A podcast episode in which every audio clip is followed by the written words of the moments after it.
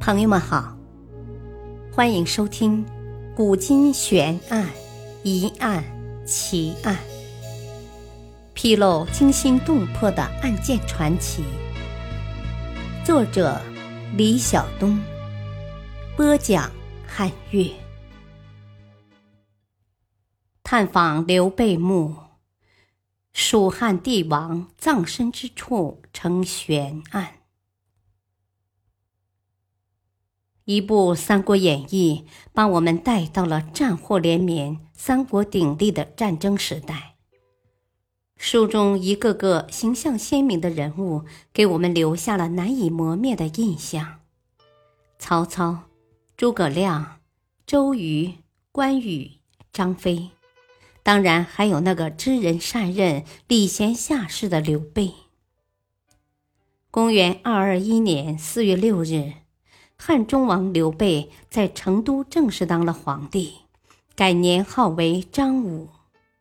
刘备建立的政权仍称汉王朝。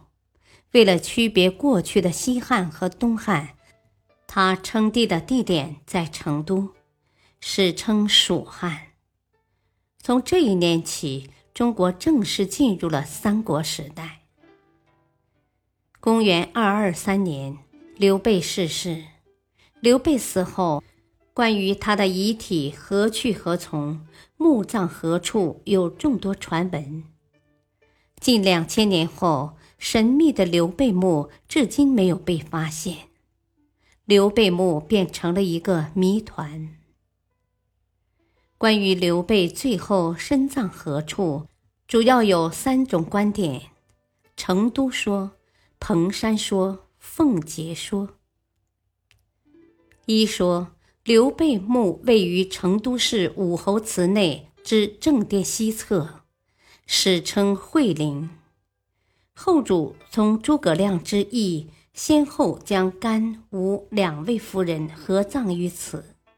陵墓建筑由照壁、山栏门、神道、寝殿等组成。《三国志》中记载，一千七百多年前的夏天。刘备死在奉节，随后被运往成都安葬。现在的惠陵在成都武侯祠内，是全国重点文物保护单位。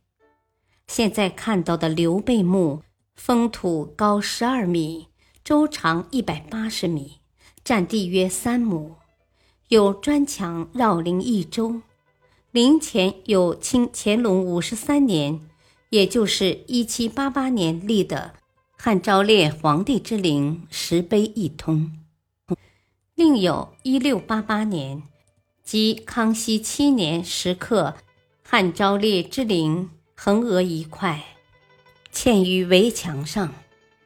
据史书记载，惠陵中还葬着刘备先后死去的甘夫人、吴夫人两位皇后，是一座合葬墓。但是后来，不少人却认为，现在所谓惠陵的地方，只是刘备的衣冠冢。所谓衣冠冢，就是墓里没有尸首，只有死者生前的衣冠或生活用品。这种墓主要是寄托人们的哀思。另一种说法认为，刘备墓在四川彭山的莲花坝。持这种观点的人。首先驳斥了《三国志》等历史文献关于刘备尸体运回成都的记载。刘备死于夏季，天气炎热，当时交通不便，从奉节到成都几千里，要走三四十天。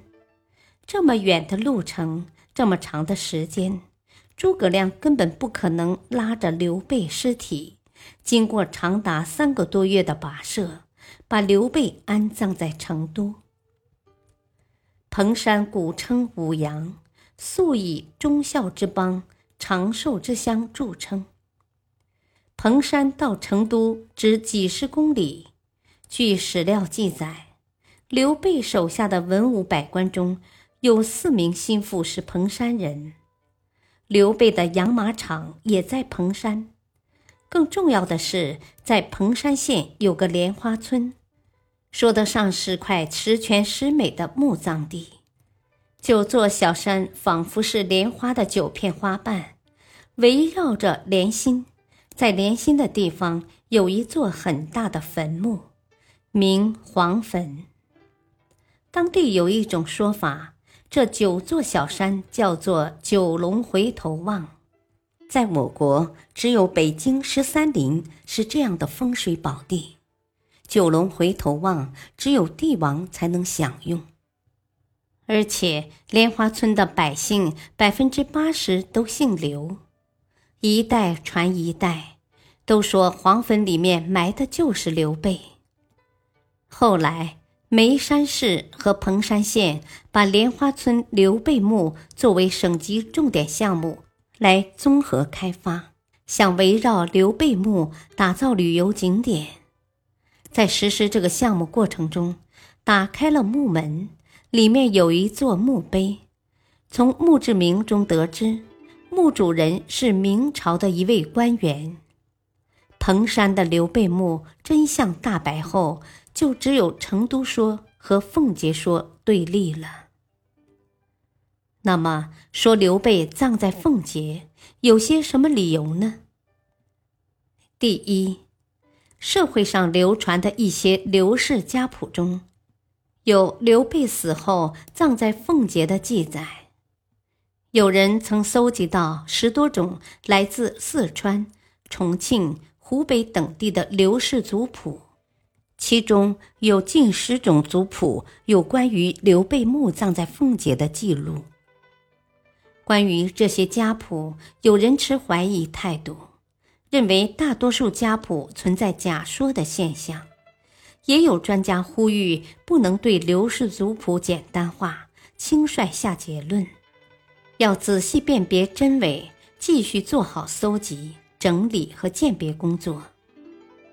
第二，奉节县有许多关于刘备墓的传闻，特别是甘夫人墓周围，有许多蛛丝马迹，表明有大墓迹象。奉节县流传一则民间故事，叫许由点灯。传说在很久以前，有个名叫许由的人在奉节为官。此人贪得无厌，对刘备墓更是垂涎三尺。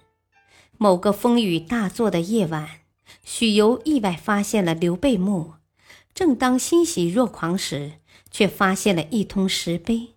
走近细看，吓得面如土色，瘫痪在地。原来碑上写的是几句诗：“许由，许由，无冤无仇，无故盗墓，罚你上游。”落款是诸葛亮。诸葛亮竟然算到许由要来盗墓，当然把他吓得魂不附体，不停叩头。后来，他连滚带爬跑出洞来，忙找人给洞里的长明灯上油。说来也怪，无论多少油倒进灯内，甚至把城里油坊的油全挑来倒了进去，仍然倒不满。他急得像无头苍蝇。夫人见了，说他那里还有点梳头的油。许由忙拿着倒了进去。说来也怪。夫人梳头的油一倒进去，灯里就满了。这时候碑上的字也变成“奉公守节”四个大字。许由谢天谢地，把墓口封了，而且再也不敢贪赃枉法。从此，人们就把这叫奉节。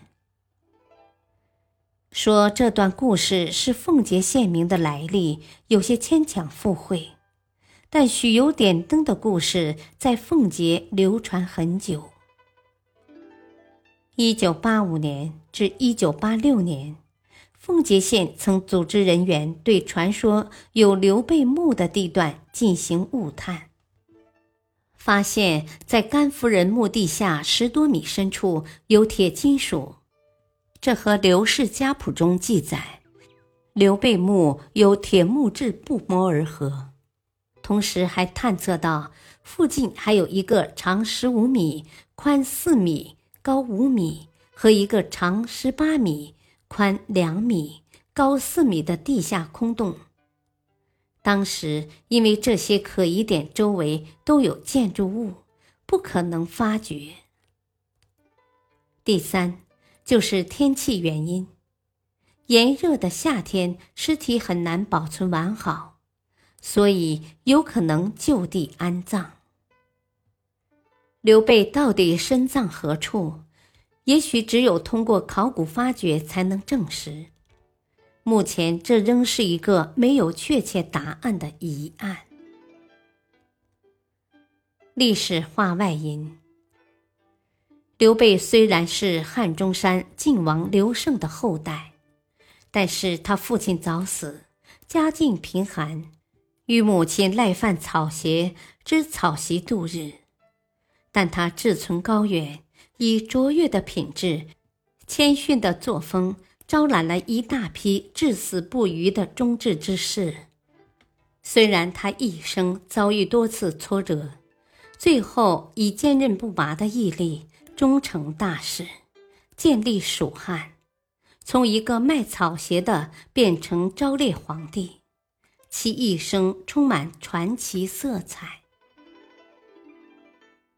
感谢您的收听，再会。